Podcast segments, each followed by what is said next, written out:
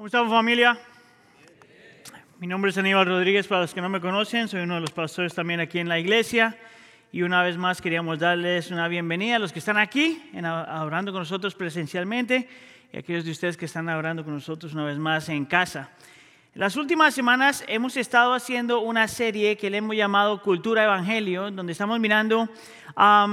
Eh, vamos a decirle 12 características de lo que la iglesia debe ser o de lo que la iglesia debe practicar. 12 características que no solamente nos ayuda a definir quién el Señor nos llama a ser, pero también nos da como una, un bosquejo de las cosas que necesitamos creer y practicar para experimentar renovación espiritual y para mantenernos fieles y fructíferos en medio de una cultura cambiante.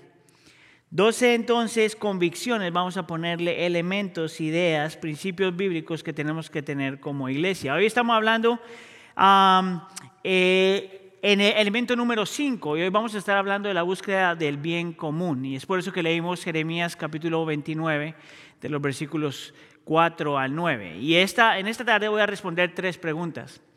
¿Por qué la iglesia debe buscar el bien común? ¿Qué necesitamos para poder aplicarlo? ¿Y quién responderá al llamado de Dios? ¿Por qué? ¿Qué? ¿Y quiénes? Necesito que me haga un favor, mire a la persona que está al lado suyo y dígale, esto es para ti, dígale. Y usted responde, dígale, no, no, no, esto es para ti. ¿Estamos? Vamos entonces con, el primer, con la primera pregunta.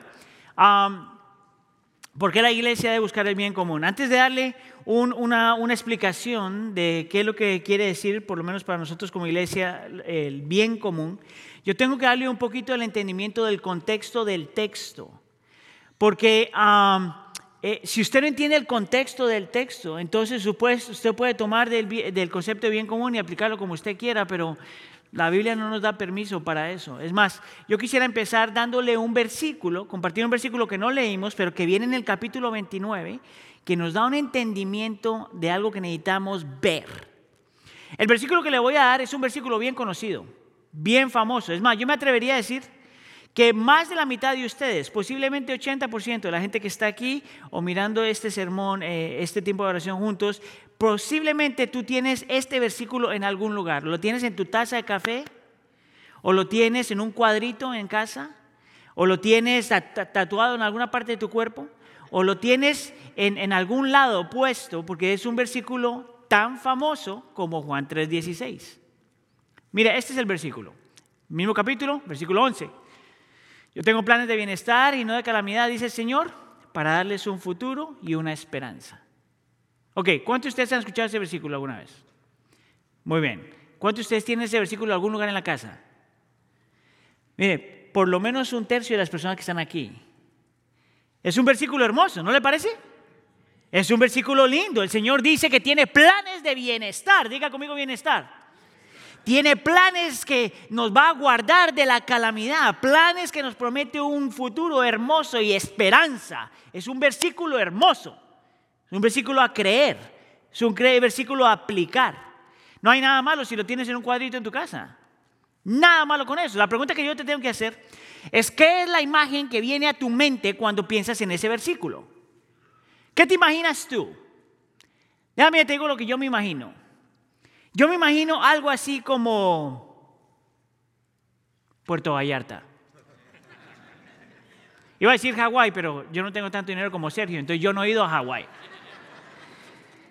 Imagínate Puerto Vallarta, y yo pienso en ese versículo y digo, men, los planes del Señor son tan hermosos, tanto bienestar, no calamidad, futuro, esperanza, y yo me imagino caminar a la orilla del mar era en San Valentín, entonces mucho más romántico.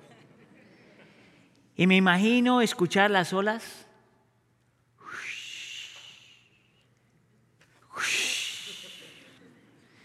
Y me imagino la brisa pegándome en el cabello o lo que me queda de cabello. Me imagino inclinar y agarrar una, una piedrita de esas que son así planitas y que me inclino y que la tiro hacia el agua y que salta. Y yo digo, men, eso es lo que ese versículo me dice a mí. ¿No te parece un buen plan? ¿Sabes cuál es el problema? Eso no es el contexto del versículo. No tiene nada que ver con eso. El contexto del versículo en realidad es completamente opuesto a eso. La promesa está, los planes del Señor están, las promesas de bienestar está, en la protección de la, de la calamidad está, todas estas cosas están, pero ese no es el contexto del versículo. Es completamente opuesto a eso. Mira, nosotros no leímos esto, pero te voy a mostrar capítulo 29, versículo 1, para que entiendas qué es lo que está pasando. Mira lo que dice, esto es una carta que escribió Jeremías que envió desde Jerusalén al resto de los ancianos del destierro. Diga conmigo destierro. Eso significa los que están en exilio, extranjeros, alguien que ahora es inmigrante. A los sacerdotes, a los profetas y a todo el pueblo que Nabucodonosor había llevado al destierro. Nota que el Señor está hablándole a un grupo de gente que está viviendo en destierro, en exilio, como inmigrantes transferidos a otro lugar. ¿Sabes un poquito la historia? El rey Nabucodonosor tomó a gente de Jerusalén ah, y destruyó mucha gente y destruyó muchas cosas. Toma lo mejor de Jerusalén y se lo lleva a Babilonia. Y toma la mejor, entre comillas, gente de Jerusalén y se la lleva a Babilonia. Y mataron un montón de gente y hicieron un montón de estragos.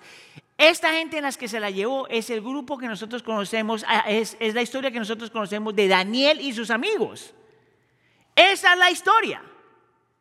Ahora, yo no sé lo que tú sientes si esa fuera tu experiencia, porque nosotros como inmigrantes, nosotros no hemos pasado esto todavía. Nosotros no podemos comparar los Estados Unidos con Babilonia para nada, no podríamos decir que nos mataron a la gente para venir aquí, no tenemos nada de eso. Pero si tú quieres entender lo que esta gente sentía cada que pensaba en la gente en Babilonia, tienes que leer el versículo, el Salmo 137. Escucha acá, esto posiblemente puede ser que algunos eruditos dicen que es como la segunda o tercera generación de exiliados, peregrinos, extranjeros. Lo que quiere decir que posiblemente esta gente creció escuchando lo que sus abuelos o sus papás o sus parientes pasaron, tanto así que por año y año están cultivando un montón de cosas en su corazón, tanto así que el Salmo 137 nos da un versículo que se podría decir en inglés Raider R. Es aquellos que mucha gente no leerían en la iglesia. Mira lo que dice el versículo 8 y 9. Oh hija de Babilonia, esto es la gente de Dios hablando la devastada. Bienaventurado el que te devuelva el pago con que nos pagaste. Bienaventurado será el que tome y estrelle tus pequeños contra la peña. Aquí usted no sabía que ese versículo estaba en la Biblia. A que te muestra un grupo de gente que ha sufrido tanto,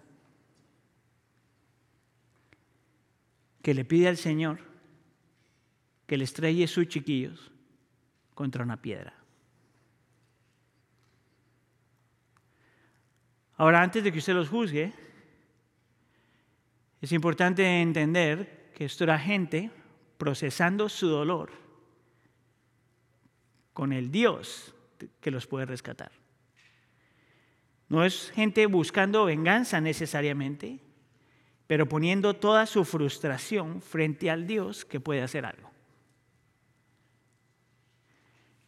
Es en este contexto que viene el versículo que dice que Dios tiene planes de bienestar y no de calamidad, de darle fruto y esperanza. No le está hablando a un grupo de gente que se va para Puerto Vallarta.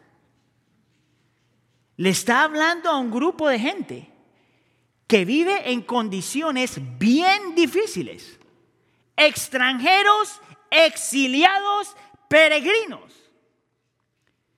Gente que el Señor de alguna forma ha permitido que lleguen ahí. ¿Tú sabes por qué es tan importante para nosotros?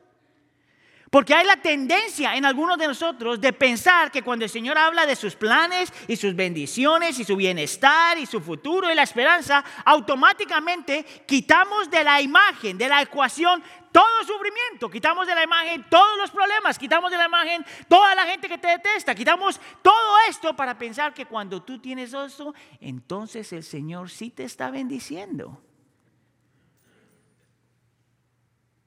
Lo interesante es que ese no es el contexto del texto. El Señor promete eso en medio de la miseria, en medio del dolor, en medio del sufrimiento. Ahora bien, interesante, cuando leemos el versículo 1 te dice que Nabucodonosor fue el hombre que lo llevó allá, ¿verdad? Dice, él fue el que lo llevó allá, él fue el que desterró a esta gente y se lo llevó. Entonces nosotros podríamos decir, bueno, mira lo que permitió el Señor, ese hombre hizo lo que tenía que hacer. Lo interesante es que si estuviste poniendo atención cuando estábamos leyendo el texto, hay una frase que, que aparece dos veces, una vez en el versículo 4 y una vez en el versículo 7, pero la misma frase. Mira lo que dice el versículo 4. Así dice el Señor de los ejércitos, el Dios de Israel, a todos los desterrados que envié al, al destierro en Jerusalén y Babilonia. Y tú dices, espérate un segundo el autor se equivocó. ¿Cómo así que Nabucodonosor fue el que lo llevó al destierro y a la misma vez Dios dice que él fue el que lo llevó al destierro? ¿No será que la Biblia se está contradiciendo? ¿No será que hay un error? Por supuesto que la Biblia no se contradice y por supuesto que no hay un error. Mira lo que el Señor le está diciendo a esta gente. Ese hombre los trajo aquí y yo los traje aquí. Algunos eruditos llamarían eso una, ah, una, antinomia, creo que se dice el término, que es una aparente contradicción. Desde nuestra perspectiva humana, estas dos cosas no pueden ir juntas. Pero desde la perspectiva celestial, estas dos cosas van juntas, son dos verdades. ¿Cómo funciona? Ese no es tu trabajo y ese no es mi trabajo. Nosotros tomamos lo que la escritura dice como verdad. Y te dice que este hombre malvado se llevó al pueblo de Dios y que Dios se llevó al pueblo de Dios intencionalmente a vivir en medio de este mundo pagano. La pregunta es ¿por qué? Déjame te doy una respuesta, de ahí te muestro dónde lo saco. Dios tiene planes para su creación. Dios tiene planes para su reino. El reino de Dios va a culminar cuando Cristo Jesús regrese, pero el reino de Dios ya ha sido establecido, aunque todavía no ha culminado. Lo que quiere decir que desde el principio de la creación, después de Génesis capítulo 3, que entra el pecado al mundo, el Señor ha estado restaurando las cosas poquito a poco, poquito a poco, poquito a poco. Y cuando el Señor transfiere a su pueblo y lo pone en medio de este mundo pagano, es porque una de las formas que el Señor trae a la restauración y la renovación de todas las cosas es por medio de su pueblo. Es por medio de su iglesia. Y mira lo que hace el Señor. Toma a su pueblo que está pasando por lo que está pasando, los pone en medio de un pueblo babilónico para utilizarlos a ellos, escucha aquí, para el bien de este pueblo pagano. ¿Tú sabes qué versículo yo nunca he visto ni en una tacita de café, ni en un cuadrito? Nunca lo he visto este versículo. Ama a tus enemigos. ¿Usted ha visto ese versículo en alguna taza? ¿Tú sabes por qué? Porque eso no vende. Eso no hace dinero. Yo todavía encuentro, no encuentro cristiano que se ha puesto un tatú que diga amar a mi enemigo. Pero era exactamente lo que el Señor estaba haciendo. Había transferido a su pueblo para ser de bendición a un pueblo pagano que no solamente era pagano, sino que era la misma gente que los había afligido. ¿De dónde sale eso? Mira el versículo 5. Les dice el Señor, edifiquen casas y habítenlas, planten huertos y coman de su fruto, tomen mujeres y tengan hijos e hijas, casen entre ellos y tengan hijos y hijas y multiplíquense allí y no disminuyan. Mira lo que les dice. Construyen casitas, planten, trabajen, coman del fruto de sus manos, que sus hijos y sus hijas se casen, que tengan muchos hijos, multiplíquense, como los inmigrantes siempre se multiplican. Crezcan en número. Nota aquí que el Señor no le dice a este pueblo, muchachos, salgan corriendo. No les dice, creen su comunidad divorciada de todos los demás. No les dicen, escuchen solamente su musiquita y su comidita y sus cositas. No les dicen, crean comunidades donde los paganos se quedan allá y ustedes se quedan acá. Nota que no les dice, cuidado que no se infecten. El Señor hace completamente lo opuesto. Toma a su pueblo y los enseña y los pone en medio de la ciudad. Y les dice, como buen inmigrante, multiplíquense. ¿Por qué? Porque el Señor sabía que esa era la forma, que no solamente iba a obrar en su pueblo, pero que iba a obrar por medio de su pueblo para el bien del enemigo, para el bien de la ciudad, para el bien de la comunidad, para el bien del suburbio, para el bien del país. Ahora es súper interesante porque tú lees el texto y no solamente el Señor le está llamando a que su pueblo esté presente, viviendo en medio, sino que lo llama a ser intencionales, activos y no pasivos. Y hace un llamado increíblemente radical. Porque todavía fuera que nos dicen, bueno muchachos, vivan aquí. Y ya, vivan ahí. Y nosotros diríamos, ok, nice. Pero el Señor hace más que eso. El Señor dice, no solamente se paren ahí y sean testimonio, vamos a decirlo así, sino mira lo que les pide que hagan en el versículo 7. Busquen el bienestar de la ciudad. Esa palabra bienestar ahí es la palabra en el Antiguo Testamento shalom, paz. Busquen la paz de la ciudad donde los he desterrado una vez, una vez más. Él está diciendo que Él los llevó ahí. Y rueguen al Señor por ella. Oren por la ciudad porque en su bienestar tendrán bienestar. Y ahorita te explico la última parte. Mira lo que el Señor hace. ¿Quién hace esto? Toma a la gente en medio de su aflicción y los pone en medio de la ciudad de la gente que produjo aflicción y les dice, vivan ahí, crezcan, tengan un montón de hijos, oh, y oren por esa ciudad y bendigan a toda la gente que está a su alrededor. ¿Quién hace eso? Nuestro Dios. Nuestro Dios te pide a ti y me pide a mí. No solamente a quedarnos en medio de un pueblo que no quiere al Señor, sino el buscar y hacer lo posible por su prosperidad. ¿Sabes que lo más radical que a mí en ese versículo me llama la atención todo, todo lo que dice el versículo? No solamente que busque la prosperidad, la, paz, el shalom, no solamente todo esto, sino que les dice que oren por ellos. Tú sabes, yo, estoy convencido que la razón por la que el Señor le pide a esta gente que ore escucha acá, es porque, es porque es casi imposible odiar a la persona por la que tú oras. ¿Escuchó? Déjeme se lo digo otra vez porque como que no está convencido. Es casi imposible orar, odiar a la persona por la que tú oras. Y el Señor les dice a esta gente, ore por ellos. Ore por su bienestar. yo te digo qué oración posiblemente en la carne yo haría.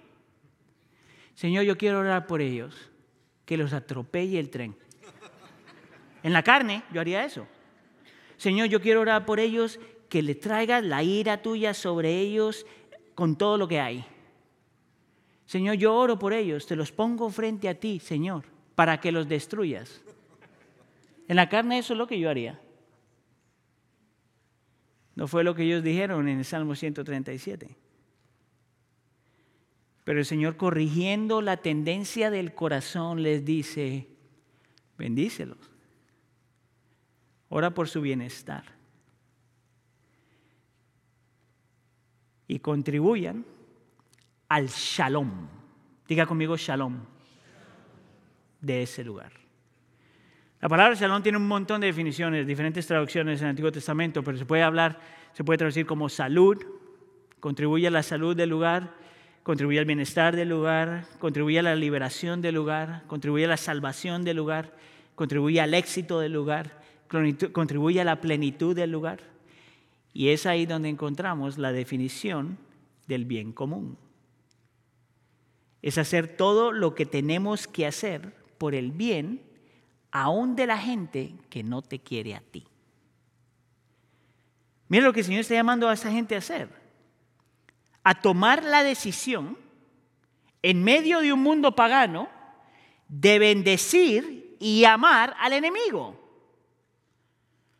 Está llamando a su pueblo a que sean intencionales al utilizar sus talentos y habilidades para el bien de los demás.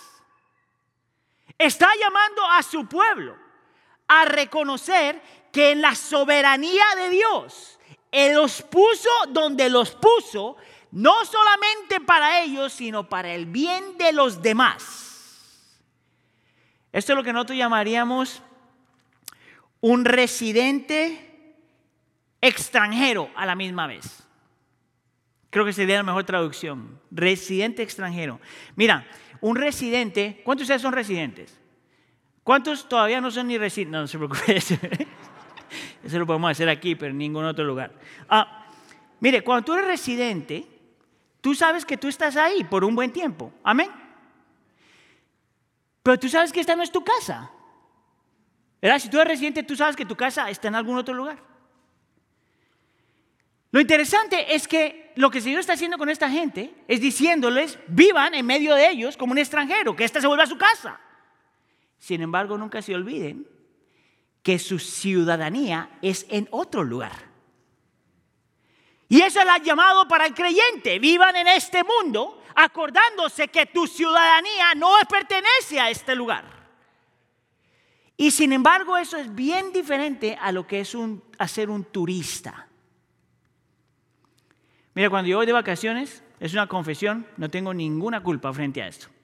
Cuando yo voy de vacaciones como turista, yo voy a un lugar, vamos a tomar otra vez Puerto Vallarta, porque me parece que Puerto Vallarta es lo mejor que hay en el mundo. Yo voy a Puerto Vallarta y yo voy con una razón solamente, utilizar Puerto Vallarta. Y luego me voy. Yo no estoy ahí a invertir mis talentos en ese lugar, yo no estoy ahí a contribuir al bien de, Puerto Vallarta. Yo voy, cuando voy de vacaciones como turista, yo voy a consumir. Y cuando me lleno, me voy. Eso es lo que uno hace como vacacionista, como un turista, y no hay nada mal con eso. El problema es cuando vemos de esa misma forma donde el Señor nos ha puesto. Tú no estás aquí simplemente para consumir. Tú no estás aquí simplemente para sacarle el jugo a la vida. Tú no estás aquí para cumplir tu sueñito americano. Tú no estás aquí para cumplir el sueño de inglés sin barreras. A los que estuvieron aquí la semana pasada o hace dos semanas. Tú no estás aquí simplemente para ganar dinero y triunfar en la vida. Nosotros estamos aquí para contribuir al shalom del lugar donde el Señor nos ha puesto. Un residente inmigrante que sabe que nuestra ciudadanía es más allá, más bella, más hermosa que lo que podamos crear aquí. Va a ser con lo que el Señor llegará un día a traer. Ahora hay una parte en el versículo que yo quisiera que tú escuches y entiendas y le pongas atención, porque la última parte del versículo 7 dice, porque en su bienestar tendrán bienestar. La palabra bienestar, una vez más, ahí es shalom. Me dice, en el shalom de la ciudad, ustedes también van a experimentar shalom. Y tú dices, ¿what? Mira, y es aquí donde tú ves como el reino de Dios es completamente al revés de lo que dice el mundo. El mundo te dice, la filosofía moderna te dice, la cultura moderna te dice que tú vas a encontrar felicidad cuando tú te metas en un lugar y le saques el jugo. Que tú seas el centro de atención, que la persona más importante para encontrar la felicidad tienes que ser tú. Que tus emociones es lo que más importa, que tus opiniones es lo que más importa, que lo que tú quieras vivir es lo que más importa, que lo que tú, tú puedas acumular es lo que más importa. ¿Qué importan los demás? Y el Señor le da la vuelta a eso. Mira lo que Él dice. La verdadera felicidad, la verdadera bendición, la verdadera paz, el verdadero gozo, la verdadera plenitud se encuentra cuando estás dispuesto a negarte a ti mismo por el bien de otra persona. Es por eso que el Señor Jesús dijo, es mejor dar que recibir. La cultura y el cristianismo moderno dice lo opuesto. Es mejor que me den antes de yo dar. Y la Biblia dice, ¿quieres experimentar plenitud? Aprende a negarte a ti mismo por el bien de los demás. ¿No te parece a ti que el cristianismo es completamente diferente a todo lo demás? Te ofrece una vida de gozo y alegría y plenitud, no sin problemas, en medio de los problemas. Y no solamente cuando recibes, sino cuando estás dispuesto a dar. Mira, hay toda una generación se ha levantado en los últimos años, la generación más joven. Es una tendencia, es una generación que defiende mucho acerca de mi libertad y yo diría que muchos de nosotros nos hemos comido el mismo cuento. Lo más importante es que yo sea libre. Lo más importante es que yo piense en mí y lo que yo quiero y yo siga mis deseos y mis sueños y mis emociones. Pero a la misma vez es una generación que cree realmente en amar a nuestro prójimo como a nosotros mismos. Es una generación que le gusta mucho las cuestiones de justicia y defender y proteger los derechos de la gente. Y aunque los admiro por esto, por otro lado, yo digo, es imposible poner estas dos cosas juntas. Es imposible decir que a ti te importan los demás cuando a ti te, importa, a ti te importa tú mismo más que los demás. Mira, te lo voy a poner como un ejemplo. Una madre dando a luz. Cuando una mujer está dando a luz, tiene dos opciones. O pone al bebé primero o se pone ella primero. No puede poner los dos al mismo nivel. La mujer escoge pasar por el proceso, experimentar el dolor, porque en su mente y corazón este bebé tiene más valor, por decirlo de alguna forma, que yo en este momento. Y el cristianismo es algo muy parecido a eso. Es aprender a escoger a los demás antes de escogerte a ti mismo. No porque tiene más valor que ti, pero porque parte de la forma en que nosotros crecemos y experimentamos bendición es aprendiendo a morir a nosotros mismos por el bien aún de la gente que no nos quiere. Esa es la historia del cristianismo. Alguien diría, por ejemplo, Aníbal, ¿no será que estás tomando un pasaje del Antiguo Testamento y lo estás aplicando al Nuevo Testamento, ¿no será Aníbal que estás pensando como que estás sacando las cosas fuera de contexto? ¿Tú sabes qué es lo interesante? Es que este término de extranjeros o peregrinos o exiliados o expatriados es una de las formas como el Nuevo Testamento describe a los cristianos en el Nuevo Testamento. ¿Quieres que te muestre? 1 Pedro capítulo 1, versículo 1. Este es Pedro, dice Pedro, apóstol de Jesucristo, a los, a los expatriados de la dispersión.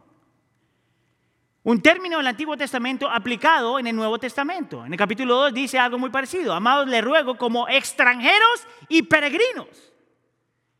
El ser cristiano, el ser creyente es ser extranjero y peregrino es saber que nosotros estamos temporalmente en este lugar como las cosas están, que estamos aquí para contribuir a lo que el Señor está haciendo, que requiere aprender a morir por nosotros, a nosotros mismos por el bien de los demás, sabiendo que pertenecemos a otro lugar y que todo lo que hacemos y todo lo que vivimos debe ser, debe ser para el shalom de la comunidad que el Señor, en la cual el Señor nos ha puesto. Es gente que sabe orar aún por los que te caen mal. Porque es imposible ser indiferente cuando tú oras por los demás. El mismo Primera de Pedro, capítulo 2, habla de la iglesia, de los creyentes, como linaje escogido, real sacerdocio y nación santa. Sabes que la traducción de la palabra santo estar, es apartado para el Señor. Lo interesante es que en toda la escritura el Señor aparta a alguien de algo para algo. El Señor no solamente te salvó para librarte de algo, pero te salvó para algo. Te libró de tu pecado, de tu culpa, de la condenación del pecado, del poder del pecado, pero no para que simplemente sigas viviendo para ti pero para vivir para Él, sus propósitos, sus glorias, sus planes. ¿Ves cómo el cristianismo se ofrece algo completamente diferente? ¿Ves como aún como una iglesia inmigrante, la iglesia del pueblo? No tenemos permiso de vivir vidas como si lo único que importa es nuestra propia felicidad. Yo oro para que el Señor haga en nosotros eso cada vez más. Yo oro para que nuestros hijos crean eso. Esa es mi oración por mis niñas, constantemente. Mira, yo quiero que nuestros hijos estudien. Amén. Y yo quiero que lleguen lejos, amén. Y que hagan lo que nosotros no hemos hecho pero no para que tengan dinero. ¿Qué pasó con el amán? Y no para que tengan poder necesariamente, sino para que el Señor permita que ellos ducen su carrera, sus dones, sus habilidades para la gloria del Señor y el bien de los demás.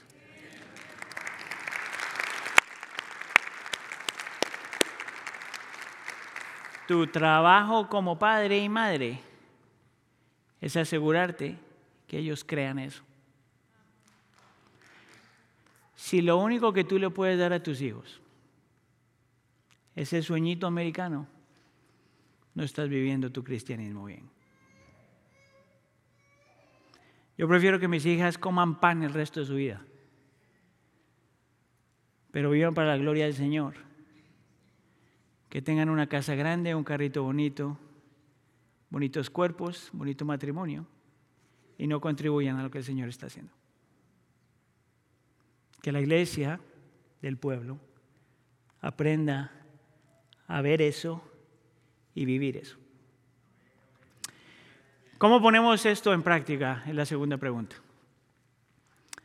Y te voy a dar tres cosas, bien simple. Número uno, el bien común pasa cuando tú aprendes a ser intencional al estar presente fielmente en medio de un mundo no creyente. El bien común pasa cuando tú aprendes a estar presente fielmente, caminando con el Señor en medio de un mundo no creyente. ¿Viste cómo el Señor les dijo, construyas casas? ¿Cuál es la diferencia para los que, eh, los que hemos vivido en los dos, en casa rentada y casa comprada? Hay una gran diferencia como tú tratas la casa. La casa rentada tú la tratas como sale, porque no es tu casa. Te vas a ir, ¿verdad? Yo sé que está mal, pero así es. Cuando tú compras tu casa, a que tú la tratas diferente. Es más, tú compras tu casa con el entendimiento de que te vas a quedar ahí un montón de tiempo, si esa es tu historia. Con la casa rentada 3, 4, 5, 6 años y no, vamos. Primero porque te van a subir la renta y segundo porque te va a tocar buscar otro lugar. Y el Señor le dice a esta gente, construye sus casas con la idea de que se queden ahí. Escucha acá, que se queden ahí para estar presentes en medio de un mundo pagano. Y, y que estén presentes para que todos alrededor los pudieran ver su fe. Porque la fe del creyente siempre es pública, mis hermanos. La fe del creyente no es privada. Si nadie sabe que tú eres creyente, a lo mejor, a lo mejor, o no eres creyente, o eres medio cobardón, o no entiendes tu llamado todavía. Mira, hay un versículo que me llama la atención, dos versículos, le voy a dar dos, dos. Mateo capítulo 5, el Señor Jesús dice, así brilla la luz de, ah, ustedes entre, delante de los hombres, diga conmigo delante, para que vean, diga conmigo vean, sus buenas acciones y glorifiquen a su Padre que está en los cielos. Nota que el Señor Jesús dice, métete el mundo no creyente y predícale solamente. ¿Usted notó eso? Nosotros tenemos que compartir el Evangelio. Por va a haber un sermón acerca de eso, no se preocupe. Pero lo que el Señor Jesús está diciendo, dice, métanse ahí, vivan su vida de tal forma para que los demás vean su fe. Su fe. Vean su vida. Mira, unas cosas que estábamos hablando en el seminario de conferencia de parejas que hicimos, ah, era diciendo, yo, yo, hice la pregunta esta, les dije, ¿qué tal que nosotros aplicamos lo mismo que dijo Pablo? Mira mi vida e imita mi fe. ¿Cuántos de nosotros haríamos eso realmente? ¿Quieres saber lo que se, vuelve, se ve un buen matrimonio? Mira mi matrimonio, imita mi matrimonio. ¿Quieres ver lo que significa una buena comunicación? Mira cómo yo me comunico con mi esposa, imita mi comunicación. ¿Quieres ver lo que significa ser un buen padre o por lo menos que le echas ganas? Mira la forma que yo crío a mis hijos, imita mi, la forma como yo crío a mis hijos. ¿Quieres ver, cómo, ¿Quieres ver lo que significa ser un cristiano trabajando bien? Mira cómo yo trabajo, imita mi fe. ¿Quieres ver yo cómo lidio con los problemas? Mira cómo yo lidio con mis problemas, imita mi fe. ¿Quién va a decir eso? Primero, yo creo que solo Pablo. Y segundo, no significa que nosotros no debemos buscar eso. Porque el Señor sí nos llamó a que nuestra fe sea pública para que la gente vea y le tenga que dar gloria al Señor. Amén. Si usted dijo amén, se tiene que comprometer a vivirlo así. Otro versículito, 1 de Pedro, capítulo 3, versículo 15, dice así. Si nos santifiquen a Cristo como el Señor en sus corazones estando siempre preparados para presentar defensa ante todo aquel que demande razón de la esperanza que hay en ustedes, pero háganlo con mansedumbre y reverencia. Mira lo que dice, muy parecido a lo que el Señor Jesús dijo en Mateo capítulo 5, vivan de tal forma, vivan de tal forma que la gente que está a su alrededor les hagan la pregunta, ¿por qué tú vives así? Y que tú puedas responder ¿por qué tú vives así? Esos versículos son extremadamente radicales. Esa forma de, vivir tiene que cambiar, eh, esa, esa perspectiva debe cambiar completamente la forma en que tú vives. Pero nota que el versículo dice que aun cuando estás dando razón de tu fe, lo haces con mansedumbre. ¿Sabes qué significa eso, verdad? Con humildad y reverencia. ¿Tú sabes lo que más me duele a mí del cristianismo en los últimos seis años? Que hay tantos cristianos que están más interesados en ganar argumentos que en mostrar gentileza, humildad y amor. Como si la gente se convierte cuando tú eres en inglés bien annoying. Como si la gente está transformada porque ve todos tus argumentos teológicos y doctrinales y bíblicos. La gente se atrae al cristianismo cuando ve esa doctrina, esas creencias y esa Biblia explicada y expuesta de una forma de mansedumbre, reverencia, respeto y amor. Miren, yo a ustedes los amo un montón, realmente los amo un montón. Pero si ese es usted, ya párele, no sea, no, sea cansón. Mire, si usted está utilizando el, la social media, las redes sociales así, ya párele. ¿Sabe qué? Sálgase de social media. Mire, si usted no ha aprendido todavía cómo tener diferencias con la gente, mejor no diga nada. El Señor va a salvar a esa persona, pero no por medio de usted, no se preocupe. Aprenda a desplegar el fruto del Espíritu. Y el fruto del Espíritu no es opción. Nosotros tenemos permiso de tener convicciones, pero no tienes permiso de ser pedante. Que el Señor nos libre de eso. Amén. Lo segundo que te puedo aconsejar hacer, que viene el texto, es que el bien, el bien común empieza con la oración. Entonces déjame, te lo voy a poner y no quiero que te, ponga, te hagas sentir eh, que te sientas culpable, pero si te pones culpable está bien. ¿Cuándo fue la última vez que tú oraste por la persona con la que tú tienes problemas? ¿Cuándo fue la última vez que tú oraste por la persona a la que tú le caes mal? ¿Cuándo fue la última vez que tú le pediste al Señor que trajera bendiciones, vamos a decir, sobre tu, tu jefe que hace la vida imposible? ¿Cuándo fue la última vez que tú le pediste al Señor que traiga prosperidad a todos aquellos que te rodean, que a lo mejor tú les caes mal? El orar es misional. Y el orar es parte de lo que el Señor utiliza para traer el bien común. Por lo tanto, nosotros no tenemos la opción de no orar. Y por último, el bien común viene cuando tú aprendes a mirar tu trabajo como tu vocación. El Señor le dice a esta gente, planten, crezcan las cosas, trabajen, busquen, para, busquen el shalom de donde están. Y eso incluye nuestro trabajo. El trabajo tuyo no es solamente el lugar donde tú sacas dinero. Tu trabajo no es solamente el lugar donde tú acumulas dinero para comprarte tus juguetes.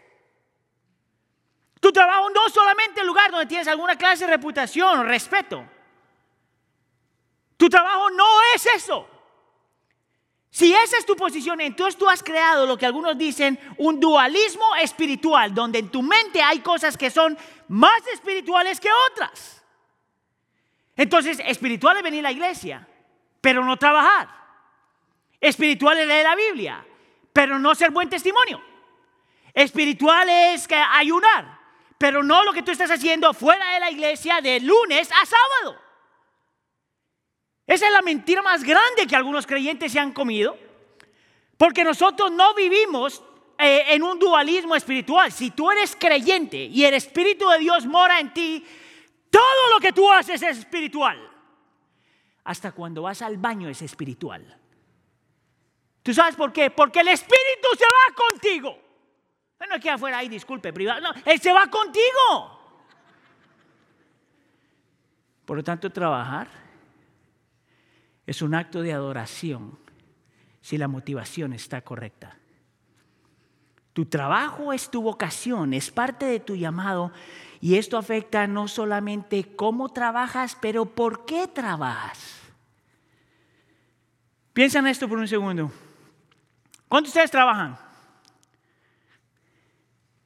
Cuando tú trabajas, tú estás reflejando un poco de Dios. Mira, ¿eres agricultor? El Señor fue el primer agricultor. ¿Eres médico o enfermero, enfermera? Dios fue, el, Dios fue el primer sanador. ¿Construyes cosas con la mano? Dios fue el primer ingeniero, el primer arquitecto. ¿Te gustan los números? Fue el, él fue el primer contador, el primer matemático. ¿Te gusta inventar cosas y emprender cosas? Dios fue el primero que eh, lo emprendió todo. Eres artista, Dios fue el primer artista. Eres comunicador, Dios es el mejor comunicador. Eres profesor o maestro, Dios fue el mejor maestro, es el mejor maestro. ¿Te gusta la construcción? Dios es un Dios que obra, eh, Cristo Jesús obró con sus manos, eres carpintero. Nuestro Salvador fue carpintero. ¿Sabe lo que pasa con un pueblo inmigrante cuando entiende el trabajo así? Para ustedes que el Señor ha puesto en posición de liderazgo y todo eso, tú estás ahí para el bien común, no para ti mismo. Y si tú no estás ahí, pero estás en la línea corriendo cosas, tú estás ahí para el bien común, no para ti mismo. Y el profesional aquí, como el que está haciendo el trabajo aquí, todo el mundo está contribuyendo para el bien común de alguna forma. Y yo quiero mostrarte algo. Y quiero que tú lo veas. ¿Te acuerdas durante el eh, Festival de Misiones? Nosotros hicimos una colecta grande y el Señor proveyó todo lo necesario para apoyar a todos nuestros eh, compañeros de ministerio en diferentes partes del mundo. Entre esos, un ministerio que se llama Hope for Life Center. Y la, como la directora o la líder de todo eso se llama Josefina, Josephine. Ah, y esta es una mujer que por años el Señor está utilizando en África para ayudar a los huérfanos, a las viudas, a la gente con HIV, con SIDA, con todas estas cuestiones, en el nombre de Cristo Jesús. Y cuando conectamos parte de esta ofrenda era para apoyar a esta mujer. Yo quisiera que tú veas este video por un segundo. Oh, these are the miracles of God. something that we have prayed for so long. And by miracle, God, thank you. The construction is almost complete at the last bit now. See how it is. See how beautiful it is. And the marathon is doing final work. These are the timbers. These are the timbers for roofing. And it will be complete with thank God. We thank God. Mission Bible Church Thank you so much for making this happen. This is great love from our God. The building is getting complete. Miracles. God, our giver. Thank you. Thank you. Gloria Señor.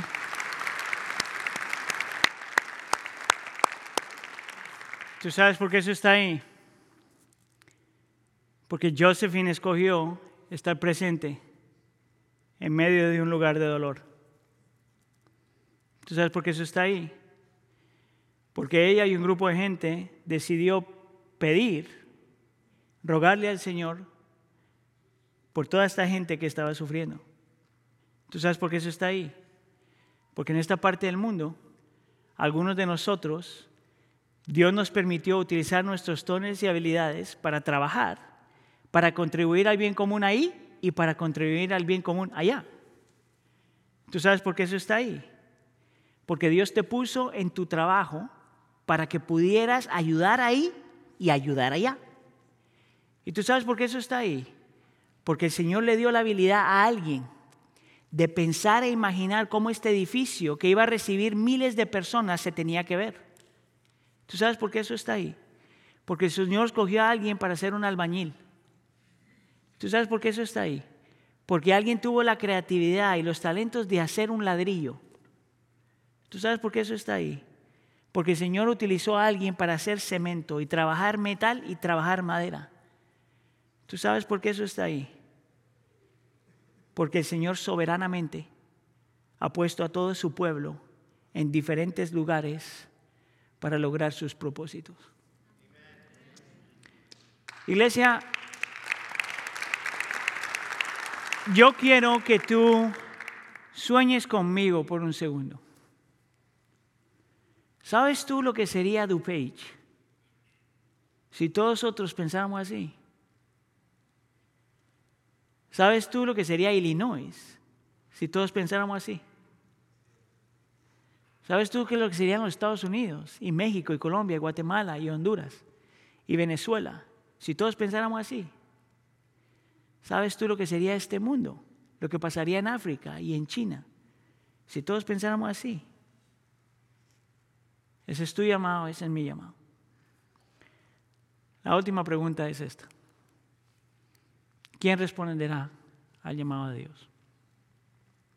Escuche, la única gente que va a contribuir al shalom de nuestras comunidades son la gente que ya ha experimentado ellos mismos el shalom en su corazón. Nosotros solo podemos darle a otros lo que nosotros ya tenemos. Y si tú eres creyente y tú has puesto tu fe en Cristo Jesús, permíteme acordarte que parte de la razón por la que Cristo vivo, vino, vivió y murió y resucitó es para darte el shalom que tanto necesitabas. Paz para con Dios, paz en Él con Dios. Romanos capítulo 5. ¿Querías tu sanidad? Tú ya has sido sanado espiritualmente. El Señor te perdonó. ¿Querías tu triunfo? Ya eres triunfante. El Señor en Cristo Jesús está por ti y a favor de ti. ¿Quieres tú triunfar? ¿Quieres ser alguien en la vida? Tú ya eres alguien en la vida. El Señor murió por ti. ¿Quieres tú saber y entender lo que significa recibir bendiciones espirituales? Tú las tienes todas en Cristo Jesús. ¿Quieres tú saber lo que significa recibir los beneficios de alguien que se negó a sí mismo por tu bien? ¿No es eso lo que tenemos en Cristo Jesús? Alguien que estuvo dispuesto, Dios mismo dispuesto a ponerse en desventaja él mismo, vaciarse él mismo, humillarse él mismo y llegar a la cruz del Calvario para tomar tu lugar y mi lugar. Si hay un grupo de gente en esta creación que entiende el concepto de ser bendecidos primero, son los creyentes.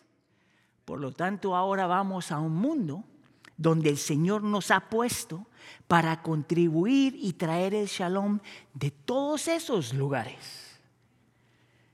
Ya me te digo algo rapidito. El cristianismo está creciendo casi en todas las partes del mundo, menos en los Estados Unidos. Pero el cristianismo en los Estados Unidos está creciendo principalmente por medio del pueblo inmigrante. ¿Qué si el Señor te puso aquí? Para hacer bendición a las naciones aquí. Y para que nosotros con todo y nuestro acento contribuyamos a lo que el Señor está haciendo. Que el Señor nos permita vivir así. Amén. Oremos. Señor, te damos gracias por el testimonio, Señor, de lo que vimos uh, con Josephine. Pero saber, Señor, que tú utilizaste un montón de personas para lograr eso. Y es saber, Señor, que aunque muchos de nosotros que estamos aquí vinimos a este país por diferentes situaciones, a lo mejor a algunos nos tocó venir, algunos, a lo mejor algunos nos empujaron a venir, a lo mejor nosotros vinimos buscando algo más, una vida mejor y todo eso, Señor. Yo te doy gracias porque independientemente de la razón por la que vinimos aquí, tú nos trajiste aquí para hacer bendición, para traer shalom, para orar, para estar presentes. Por favor, Señor, haz de tu pueblo inmigrante un pueblo que contribuye a la restauración y renovación de todas las cosas. Te lo pido por favor en nombre de tu Hijo Jesús. La iglesia dice...